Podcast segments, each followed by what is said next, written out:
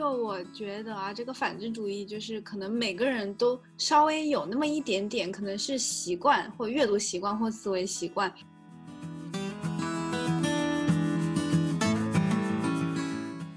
越是这种大灾大难面前，越凸显出说你生活在一个社会里面，意味着你对这个社会的每一个个体都有一定的责任。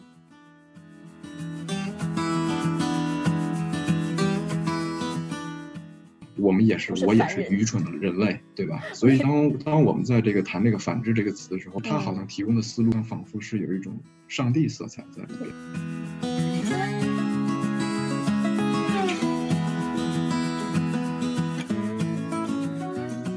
Welcome back to Quarter Life Chirping，我是 Kelsey，我是 Erica，我是 Jean。今天呢，就是我跟 Erica 还有 Jane，我们三个人一起来聊聊社交媒体和反智主义这个话题，尤其是结合当下这个疫情的大环境。然后主要是因为我们三个人呢都是有这个学 Media Studies 专业背景，所以可能我们能提供一些可以从专业角度或者结合我们自己平时喜欢研究啊、发现的这个习惯来一起聊聊这个话题。就是现在这个 COVID 这个疫情下，其实大家整个。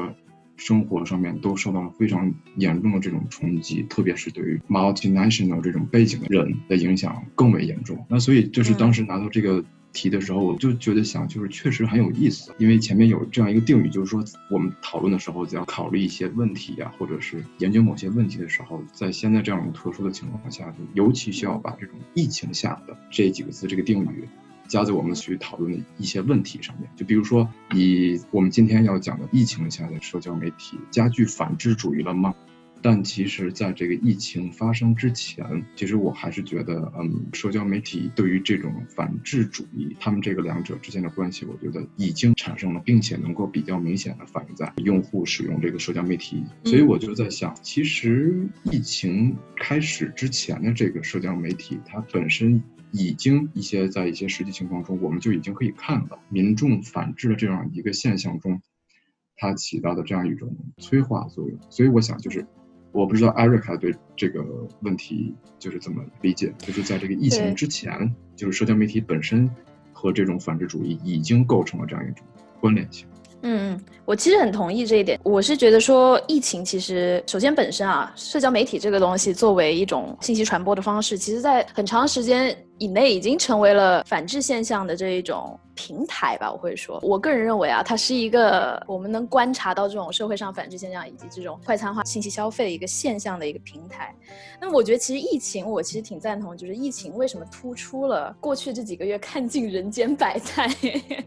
我感觉是真的是在社交媒体上面看到了，它是一种浓缩，它是各方面各种社会问题在这个时间节点达到了一个顶峰。所有这种尖锐化社会问题变得更加尖锐，所以也就是为什么说，我觉得这种所谓反制现象在这个时候变得特别的突出，特别的明显。我不会觉得其实疫情是一个催化，我觉得更多会是它本身就是在那里的，可能在的，在疫情之际，对疫情是推动它达到一个顶峰这样子的阶段。就我觉得这个社交媒体的使用啊，还有跟这个反制主义，它其实是一个双向的作用，就是在这种社交媒体使用泛滥。之前其实反制主义是存在的，那使用了社交媒体之后，也有一方面是让这种反智主义更在社交媒体平台上被发现、突出，更容易发现到这种趋势。还有一个，也有可能是某种程度上，这种社交媒体快餐化的使用，也会在某种程度上催生了一些人的反智主义。有可能，嗯，就比如说我们所谓羊群效应，是不是？就是如果说有这么一个 opinion leader 这种意见的领袖，在社交媒体上面发表了他一个非常可能非常有说服力的意见，那这个时候就会出现一大片，因为他能去就是传播到更广的这个受众，那他能得到的就是更多的听众以及更多的这种支持者或者是这种 followers 粉丝。因为前提是他已经建立了跟他的。这种粉丝啊或者观众、订阅者建立了一种很强的关系、关联性，还有亲密度。他因为有这些很强的粉丝群体，是因为他前期，比如说他输出的内容、输出的观点是被大众能接受的，被大众 validate 验证过可信的，所以他之后讲的东西，大家可能不会再有那么批判性思维的去。反思他讲的东西，有可能更容易让他们去追寻他。对，其实我们这里说到这个，就是疫情，其实有点像一个节点，对不对？像疫情之前、疫情之后，你们觉得就是疫情之前，其实这个社交媒体是什么样一个状态？你觉得要分这个社交媒体平台的类型吗？你比如说，如果是纯是社交媒体的话。还是新闻媒体，就是在手机上的这种移动端 App。如果是新闻的话，新闻已经开始在，就是在疫情之前啊，就很多这种新闻 App，它已经跟社交媒体一样，就是形成快餐化的趋势嘛。比如说，它很多新闻推送，它就是简短的，比如说十个字、十几个字以内，把这种新闻精炼出来，让你快餐化的去接受到这些新闻。有的时候你看到这种推送的。标题你不一定真的会点开文章去看几百字的新闻，没错，就是单纯的从这种标题中获取信息节点，那真的也不会去仔细看、仔细去思考。那包括社交媒体的话，快很快餐化，有一些反制趋向的内容，就是很多呃，比如说在 YouTube 或者 B 站上的博主开始做这种。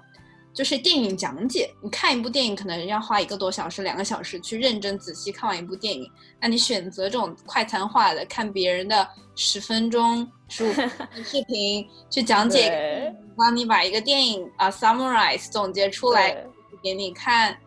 就是已经开始有这种趋势，就大家其实其实那种那种就是十分钟看完电影那种，我觉得很好笑。有时候我是想看，看来就是看看个好笑。就是用的那种词真的是很好笑，就是那个叫什么，有一个博主叫什么古阿莫，对他的那些那些视频就贼好笑。不好意思，这个有点有点岔开话题了啊。就我其实刚才就是 Kelsey 你说到这个呃这种十分钟阅读呃早间新闻这种标题呢，我其实非常同意。因为好像就是为了适应大家这种上班这种快节奏啊，好像这种新闻基本上自媒体都是这种内容都是发表，主要是给这些上班族在，呃，在上班的路上，可以快速的阅读，大概浏览一下时事新闻这样子的一呃新闻形式。但是其实这点上面就有一个很大问题，包括我们之前在前几期有提到的这个叫什么这个标题党这个问题，就是很多的这种用词、这种遣词造句，其实已经有这种暗示的积极或者消极的这种，对对，这种意见已经在里面了。所以其实这种标题很容易就是变成非常偏激，或者说非常意见领导式的。如果是用这种形式来消费新闻、来进行这种阅读新闻，我觉得其实挺危险的。对，尤其是。你可能获取新闻的来源，如果你是可信的这种新闻频道，内容上可能真实性不会太偏。如果是用什么微信公众号啊，或者是微博啊，或者或者很多社交媒体，就是它有一些新闻内容在没有进行验证之前，它可能是假新闻。也有可能带着，因为它是非专业的这种新闻编辑输出的内容，用户生成的内容，它可能带有很多你需要自己用你的批判性思维去阅读的一些内容。对对，嗯，我非常同意这个 Kelsey 讲的这个东西。但是其实现在新闻这个行业，其实它是发展的已经有一段时间了。但是其实我觉得像现在就是包括你刚才提到的，除了这个传统媒体上面的一些。那可能是真正意义上的新闻以外，那我们可能更多的在比如说一些社交媒体上，比如说像国内的一些公众号的这种推送，它可能最多是算是一个消息，就是因为新闻这个词 news news 它也要有一个含义叫消息，那它这个东西如果达不到新闻的标准，那新闻的标准是什么？那可能就是有，首先新闻是有时效性的，第二新闻是有客观真实性的，三新闻可能是有新闻道德、新闻伦理的这个方面，那。其实，虽然说像现在这样一个泛媒体、自媒体时代，人人都可以记录，比如说现场发生的一些事情也好啊，或或者消息也好啊。其实从一个相对比较严格的意义上来讲，它可能算不上是一个 breaking news，或者说是一个重大突发事件。从这些公众号里边发出来的东西，可能由于这种就是新闻的这几个要素，它所不具备它的这种专业性的这种新闻采写。这种新闻编辑以及最后的这个输出，包括他那个把关人理论这种 gatekeeper，它是没错没错欠缺的。所以就是嗯我就想就展开说一下，就是关于就是有一些公众号 Erica 有提到这个标题党的这种情况，那我就想具体延展一下，看看有具体，比如说标题出现了哪种情况，嗯哼，内内容的真实性是非常不可靠的，就是它的这种标标题性是非常受质疑的。就是我也记得前几天 Kelsey 在群上发了一篇推送，然后我就当时看那个标题的时候，我其实第一反应就是那篇标题那篇推送的名字在这里我就不提了，那篇推送的最后两个字，最后几个字嗯我们就不点名批评了。他其也提到深度两个字啊，深度，你看，首先在这个题目上，深度，OK，嗯看到这两个字，你可能觉得 OK，那这个东西一看，这个笔者就是用了心去研究，用了心去收集、收收集、整合资料，然后最后输出了这样一个文本出来。但是我在浏览这个文章过程中具体内容的一些细节上面，我又会发现，其实它的有一些结论性语句，我认为下的略显的唐突。就是他可能就是说，在文章中标题上出现“深度”两个字，他也可能在最后文章后边附上了一些 references，编辑这篇文章中所参考的一些啊别人写的一些评论文章，或者是一些学术的东西。反正不管是什么样的东西，他确实是拿了一些 reference list 给你摆在了后边然后他其实用了很多学术性的这种来源，对用了很多社会学家，还有嗯文化研究啊、性别研究这些很专业的书籍对。所以说，这个其实下来以后，就是如果它不是一个定量的研究的话，它特别像是一篇微型的定性研究，就是一个质性研究的一篇嗯，论文也好就是像一个 case study。对。对但是呢，它它呢这些文章又不像是那些 academic article 也好，这些 paper 也好，它其实有一些在过程中的结论是经不起嗯推敲的。没错，就是我我们可能用一些 common sense，或者是用一些嗯常识的东西，就可能会比较容易的把一些东西否定。确实，我们可以说这个笔者作者他可能主观上确实是一想表达出来一些内容，也确实是他下了比较大的功夫，也确实是找了一些 reference 去支撑自己的这篇文章。嗯但是呢，就是就是我不太希望看到的，就是说受众也好啊，就是或者说阅读这篇文章的人也好，就是把它当做一种就是单一化的视角，对单一化的视角，就好像他给你一种就是答案，他好像提供的思路好像仿佛是有一种上帝色彩在里边。绝对是绝对化的这种思路。对对对，因为现在的情况就是普遍可能人们不太相信，或者更倾向于不去相信传统媒体所报道出来的东西，而相对来讲更去嗯愿意去相信这篇这些小道消息也好，或者说是一些可能自媒体出来的挑战性的、挑战对对主观对对对。观点但其实，但其实，如果说我们能够以一种就是辩证的眼光去看待这这些文章的时候，同时，我觉得如果我们能够对这个文字的敏感性能够有所加强的话，就是说不会说哦，原来这个文章它带给我们一个更趋向于事实的一个解一一一种嗯。解答，或者说一种回答，那么我们嗯。可能以后就会更偏向于去看这些，去阅读这些文章。所以我觉嗯得，嗯，某种程度上，如果这些情况反反复复的出现的话，它就有可能会产生一种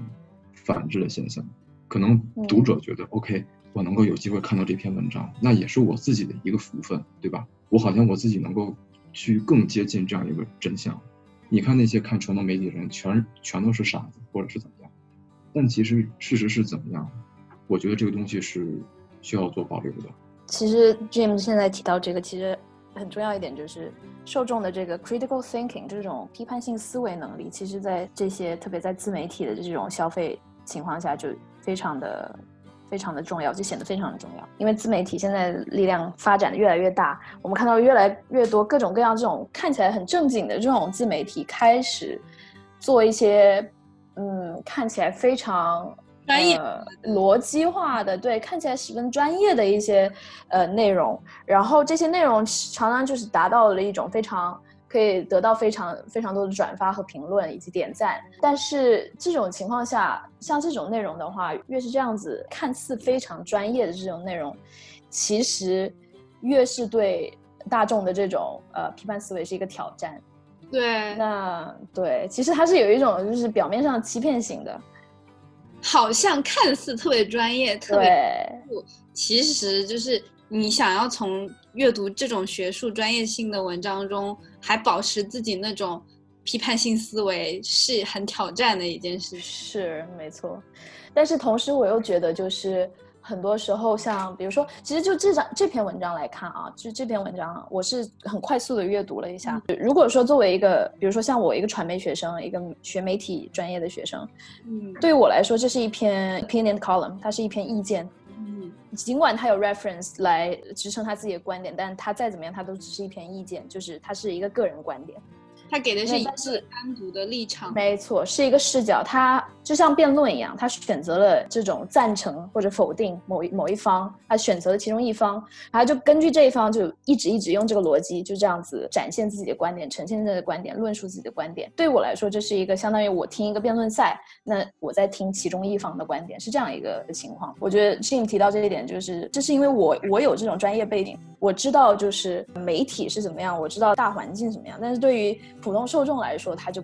可能不会是一个观点。我觉得其实大部分人没办法区分观点以及事实这件事情，opinion and statement，观点和事实。对，就是 Eric 想表达的这个意思，就是主要是想，比如说可能一篇推送，或者说是给你写一句话在这里，那我就可以拿这句话来问 A、B、C 这几个人，那就可以让他们去看，那我写的这句话，那到底是一个关联性的东西呢，还是一个就是说陈述一个相对来说客观事实的这样一个东西？嗯，就是，所以我就是也确实是觉得，为什么说这个文字这个东西其实是很有意思的，特别是在我们去看一些东西的时候，你就会能够在这个字里行间去发现一些不一样的东西。那包括之前那个刚刚 Kelsey 提到，没有在这个疫情的影响下，其实这种社交媒体所体现出来的这种反制的情况，确实是还是蛮普遍的。不知道你们二位有没有觉得，就是在这个疫情下，那这种反制主义有没有一些新的变化，或者说是有没有让你觉得反制主义变得比原来更加剧了，或者说是更明显了呢？就我觉得啊，这个反智主义就是可能每个人都稍微有那么一点点，可能是习惯或阅读习惯或思维习惯。就尤其是疫情刚只在国内爆发那段时间，你会每天看到、接收到很多关于疫情、还有病毒、还有防护的信息。你这个时候，你就是各种各样的信息，什么小道消息或者官方发布的消息，然后这个时候。因为对这种事情很，因为太突发了，你会产生一种恐慌。对于那些没有被 validate 验证过的信息来源，你可能还是某种程度上会选择相信。我觉得其实疫情这个大背景其实是一个挺特殊的一个设定，因为首先我觉得第一点就是，疫情它这段时间哪怕是已经过去大半年了，我们到现在对这个病毒还是没有一个就是非常确定的认识。对所以在这一点上面，就是当时所在疫情最开始，特别是哪怕是一点点关于疫情或者这个病毒的一点点新的信息，或者新的研究进展，或者一种新的新闻，就是可以让大家更了解这个病毒的一些信息，哪怕是一点点。大家都会捕风捉影，马上说：“哦，我的天哪，这个病毒是怎么怎么样的？哦，我的天哪，这个病毒会导致什么什么？哦，天哪，你只要呃跟一个人接触十五秒钟，你就会感染病毒，什么就是什么什么样的新闻都有，因为大家什么都不知道。这个时候，因为我们所谓的我们的这种科学专家也不能给出固定的答案。那当时有一个钟南山，可是钟南山他也在研究这个病毒呀。所以很多当时哪怕是当时给出来的答案，在现在我们看来也已经不合时宜了，就已经就是放在现在来看已经不算是事实了。嗯，所以说，其实我觉得在疫情，首先第一点就是它病毒本身是一个新的病毒，我们什么都不知道，我们没有科学的依据可以依赖。那首这一点就已经首先就导致了整一个就是这种，一个是恐慌，这恐慌就导致这种混乱，这种信息的这种混乱。然后这个时候就各种妖魔鬼怪就开始在自媒体上面自自由生长。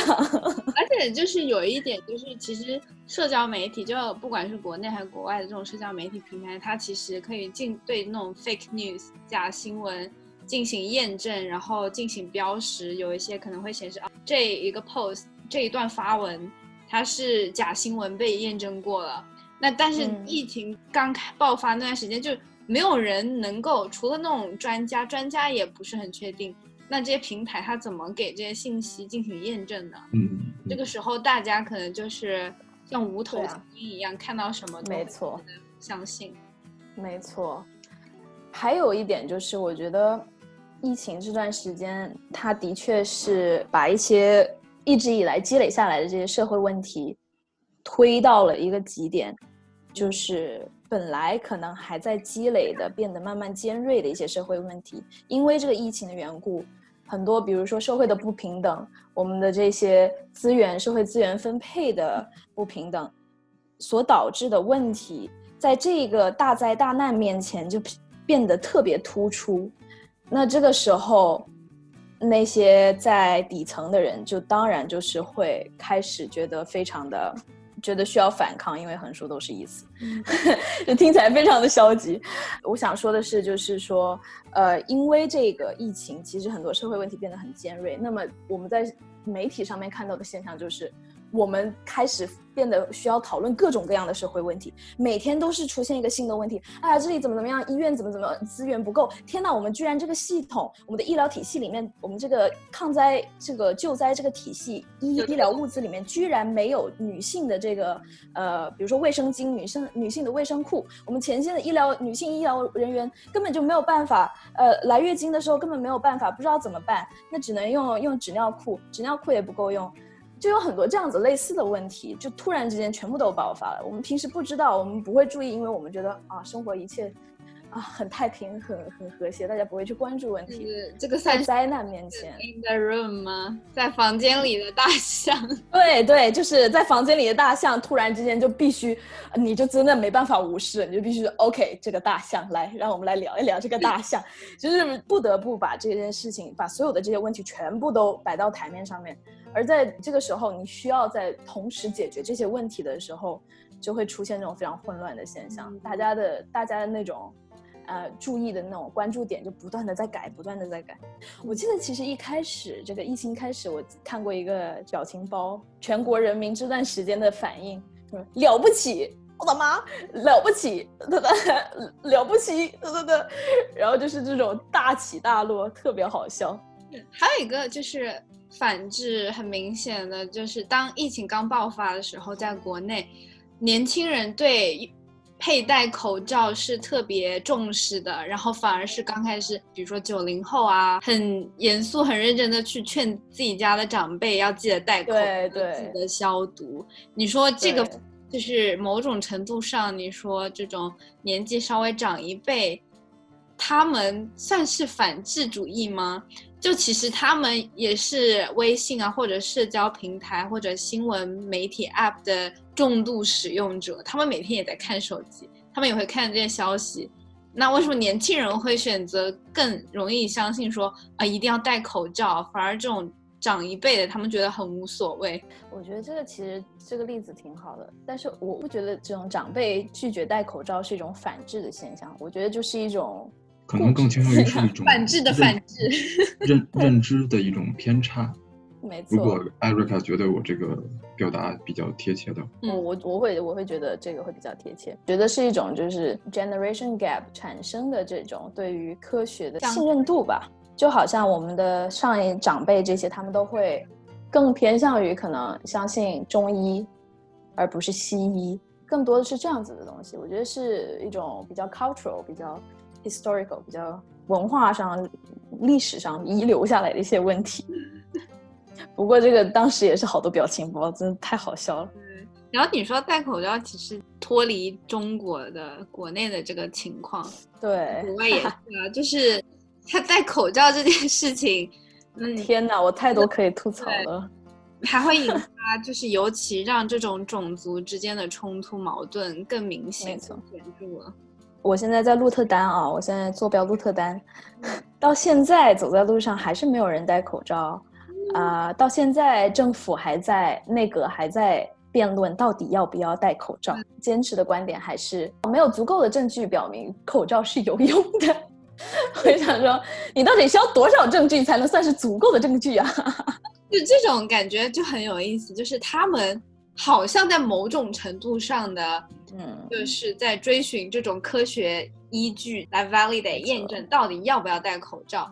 然后你我们可能觉得他们又是某种程度上的反制，就是我觉得很有趣的一点，疫情刚爆发那段三月份的时候，我还上那个 WHO 的官网去看关于口罩的信息。没错，给的信息当时是说，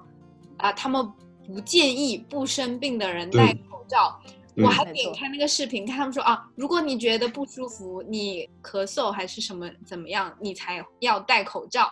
当时信息是这样的，然后当时也就只有中国，还有像韩国跟日本，就是口罩文化比较强烈的国家才会戴口罩。然后像澳洲的话，因为最近七八月第二波疫情爆发嘛，在维州，嗯，那维州政府这个就是又有意思了。美国先大概在六七月宣布让大家都鼓励戴口罩嘛，然后那个澳洲这个立场就很明显了。美国一说完，澳洲就开始了，然后维州就开始说啊，大家去公共场所就是戴口罩是 mandatory，就是是一定要戴的。然后有一些商铺，如果你不戴口罩，他不给你进去。就是口罩这个东西成为了很多事情的符号，也是。反智主义下一个很有趣的例子，是我觉得口罩这件事情，至少我个人经历啊，在在荷兰这里生活，他们这里就是其实是一个挺 cultural 的一个事情，就是他们这边是什么病吧，他们都是主要是靠身体的抗体。你如果去他们医生那里呢，你如果说发烧啊或者流感呀什么。你拉肚子不舒服什么的，你去医生那里全部给你开 paracetamol，全部都是 paracetamol，所以你一般是开不到药的。是你去看医生，医生说啊这样子啊，给你开个 paracetamol 吧。然后我之前有一个教授骨折了，还是肋骨骨折，嗯，去医院，医生说啊，你这没办法，你只能自己养着，然后让它自己长回去。他就回家。就是只能是自己吃止痛药，骨折，所以是我觉得就是它其实是一个非常文化的这种现象，在荷兰，至少在荷兰啊，就是不仅文化，然后他们对政府给出的建议啊或者信息，他们也是持有一个质疑的，呃观点在的，就是这种西方国家他们的公民对政府并不是百分之百相信的，嗯。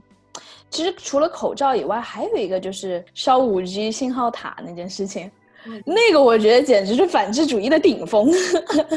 Jim，你之前发了那个视频给我们，你你要不要跟大家讲一下这个视频是什么？就我比较想说的，就是应该是几个月前吧，大概三四月份，BBC 中文发了一篇，就是关于美国高校的这个学生对于这个政府的这个禁令，包括公共场所这种限制、这种 restrictions，他们他们是怎么看的？然后我就注意到特别有意思的一点，就是有几名这个不管是 male 还是 female 这些大学生，他们都认为一句话总结，戴口罩是不可能的，然后也也也不可能去阻止他们进行这个聚会啊，或者是集会。然后他们甚至会说啊，如果这个 COVID-19 在我身上发现了，那我简直是中奖了。就是就感觉是一种很自我调侃也好，或者是你可能就是很不能够理解他们为什么会这样说。看到这个时候，我可能会第一反应就是，难道他们真的不知道这个？问题的严重性，还是说真的就是这样认知的？那如果说是真的是这样认知的话，我觉得确实是从某种程度上可以体现出反制的这样一个影子，确实是能够在他们身上看到。我因为我相信，如果这个 COVID-19 真的是在他们身上出现了的时候，我觉得真的他们怎么会再去回来去看自己当时曾经说过、曾经对媒体讲的这些话？我觉得真的是会。很有意思。前段时间不是是是前两个星期，好像是组织新冠派对的一个人是被确诊感染了，然后他就是在媒体上面就开始说，就说真的很后悔什么的。当时我看到这个新闻的时候，就还以为是什么笑话，就是。真的很不可思议，不是在美国，然后有一个高校大学生竟然开什么新冠派对，好像邀请了一个确诊的新冠学生吗？天哪！来这个 party，然后一群人就是有点像谁到时候被确诊被感染了，就是中奖一样。嗯哼，我去，真的是很变态呢。他们他们某种程度上反智主义，把这个戏谑化这种新冠。带来的危害，同时他们缺少社会责任感。我有时候真的在想，就是 包括你看到之前在美国这种反口罩这种游行，嗯，我有时候是真的在想，这背后到底是什么什么样的动机呢？我就 是这样，我尝我尝试好多次想要就是 put myself in their shoes，就是想从他们角度想想到底的，我就想不出来，我真的想不出来，到底是什么样的脑子能做出这样的事情。就回到我刚才一开始说的这一点，就是我觉得其实反制现象一直都存在，对，但是社交媒体其实是把这个反制现象是发扬光大了。我觉得是首先你像社交媒体，比如说像呃国外有 Facebook，嗯，国内有这种自媒体的这种微信公众号，比如说在这些平台，大家用户可以在这些平台上面首先找到自己的 group，找到自己的组员，找到自己的嗯同类。嗯哼，当你找到自己同类的时候呢，你就会觉得你自己的这个 reasoning，你自己的这个动机是被 validate 了，被 justify 了，是被正义化了。越是这样，你越是看到越多的人是跟你是持一样的意见的时候，你越越不觉得自己是错的。那这个时候，你就会把它上升到一个什么呢？叫做 freedom of speech 的问题，言论自由的问题。对比如说你在 Facebook 或者你在社交媒体上面发表一个观点，关于呃，比如说你你反对戴口罩，你反对随便什么，呃，反对你想要感染新冠什么，随便都行，就是这种比较极端的观点。假设假设这些社交平台会设置一个 filter，设置一个过滤，嗯把你这些评论拿掉，把你这些屏蔽掉，然后这些人就会就是举旗反对，就会说啊，这是我的言论自由，你怎么可以这样这样？但是其实归根结底，他们发表这些观点的问题不是在于说这不是一个言论自由问题，这是在一个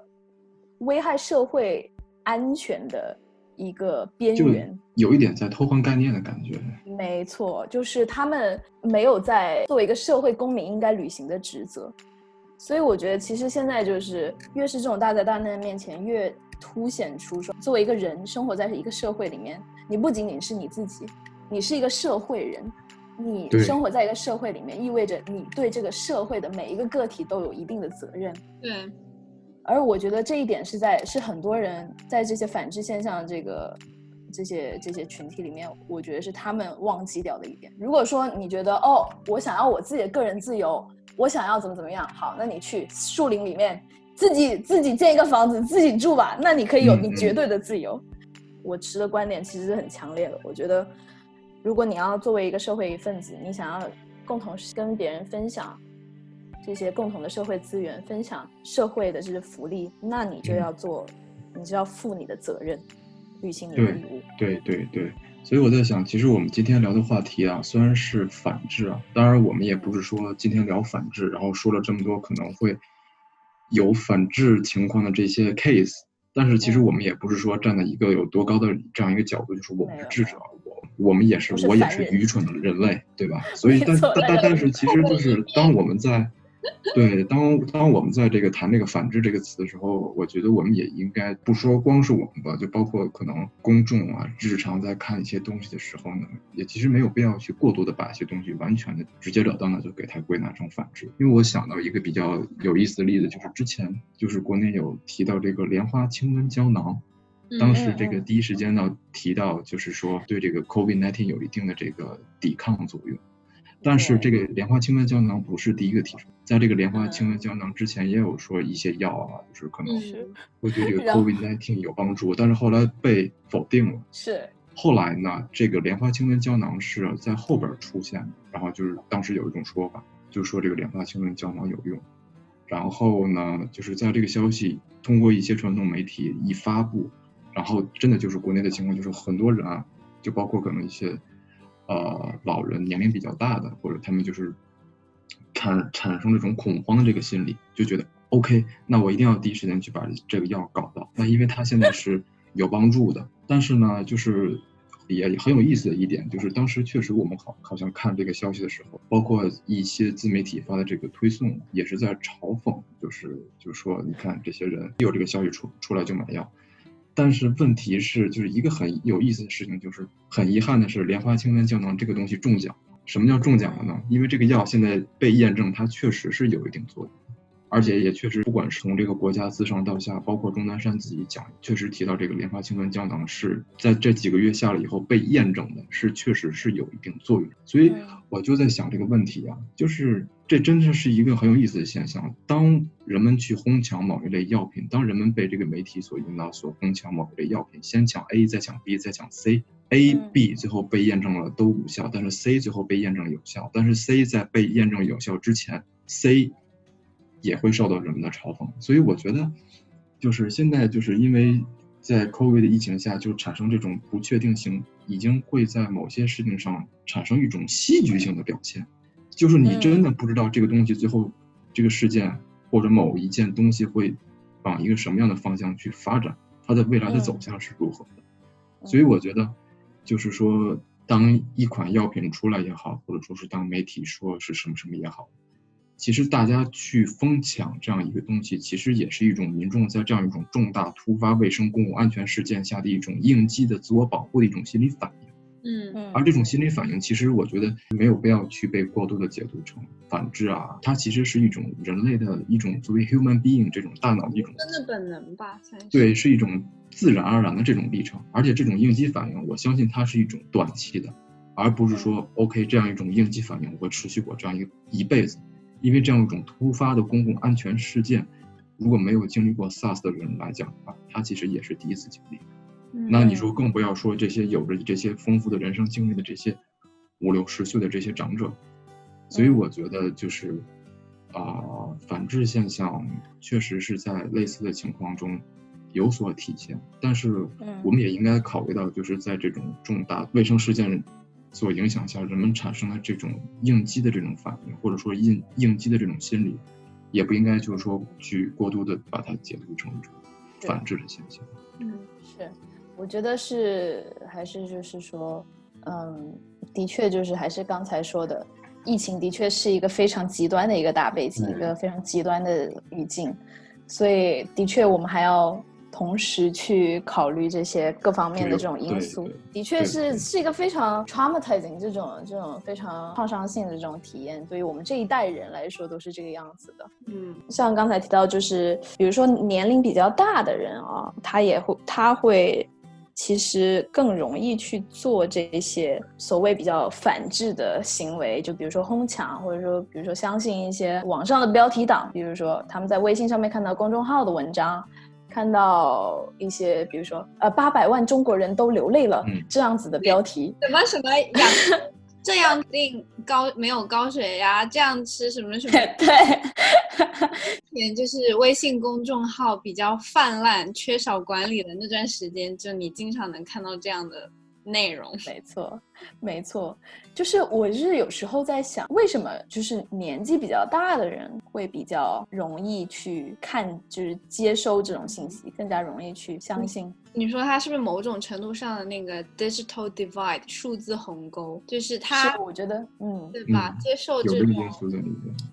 新媒体科技，使用这种新科技的 capability，没错，就是对于这些。信息的这种消费能力，这种理解能力，digital literacy，没错，嗯，就是怎么去使用，有某种程度上 digital literacy 的不同，就是中文的话它叫数字素养，但是其实算是 某种程度上理解为就是在你使用数字产品、使用这种数字科技产品内容上的一种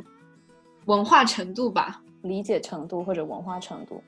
嗯嗯，个人经历上面来感觉的话，你们觉得就是这种 digital divide 会非常的大吗？嗯，我觉得很明显的就是像我，如果在我们家的话，可能你能看到是三辈人，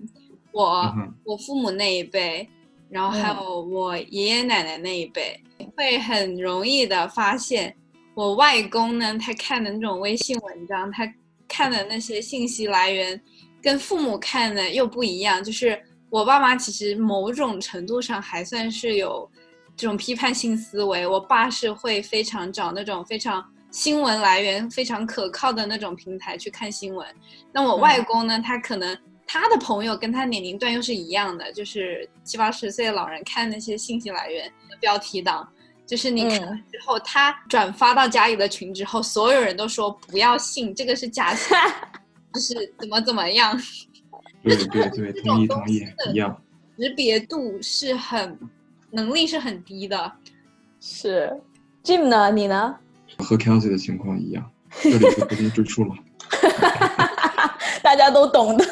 对，就是确实是会感觉，就可能六十岁以后和可能在这个四十到六十之间，四十到六十之间和咱们这个年龄段，可能就是都还是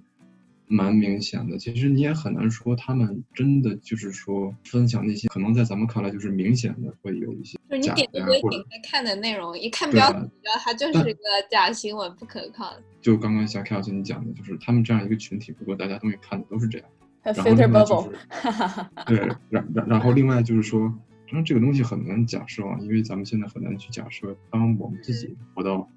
五十岁、活到六十岁、活到七十岁，那那个时候的认知有没有下降？或者就因为人的认知能力一般来讲是到了一定年龄以后会随着这个年龄的增长而下降。不同每一代人成长起来的背景不一样，接接受的这个教育和这个知识啊都是有所不同的。所以这些东西我觉得都是可能在相关的因素会影响到，就是可能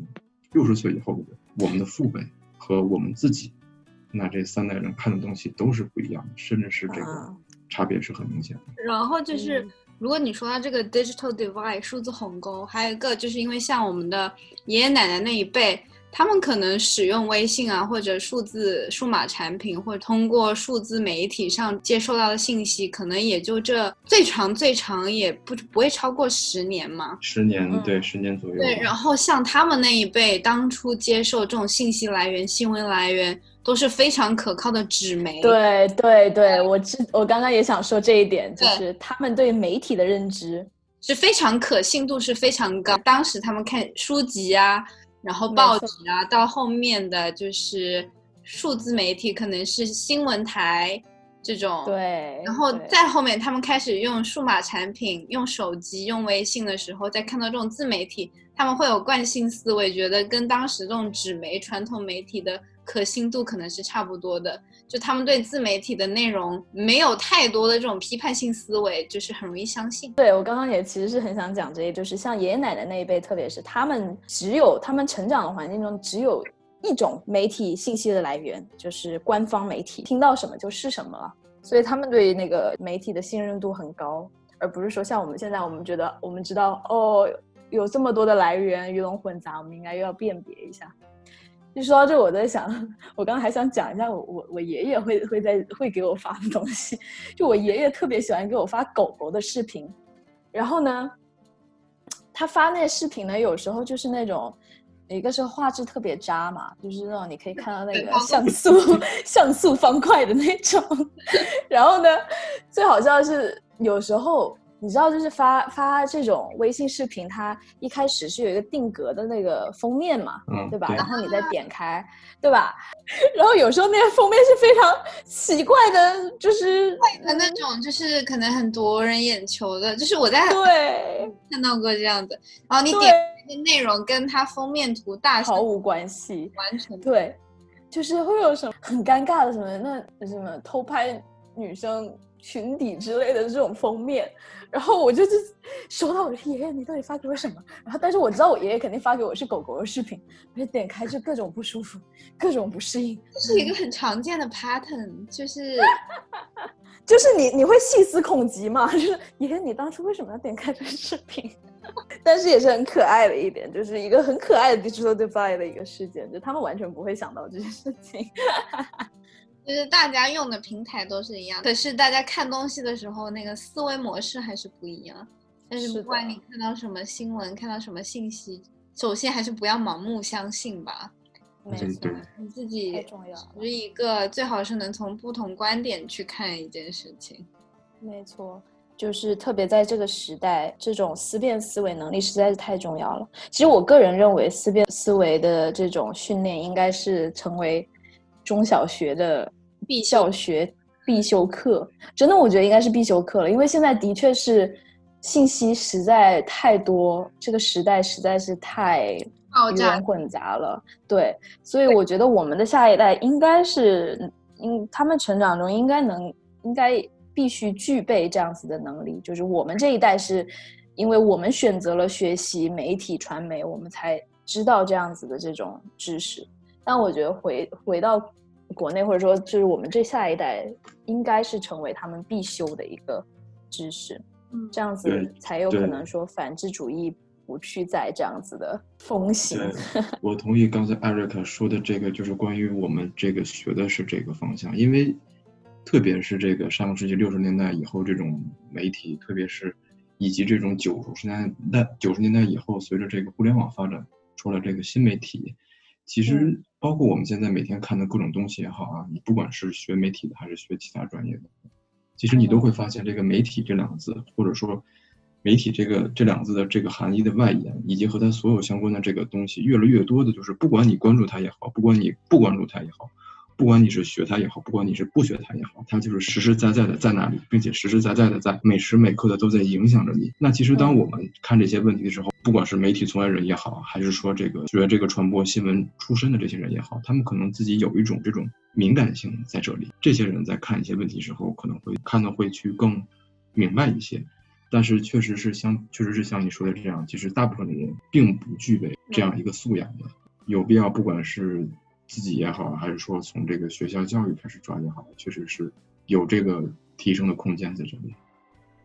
好了，以上就是我们今天这期节目。大家如果喜欢我们的内容的话，欢迎在喜马拉雅、苹果播客以及 Spotify 上关注订阅我们的内容。拜拜。拜拜。好可爱的拜。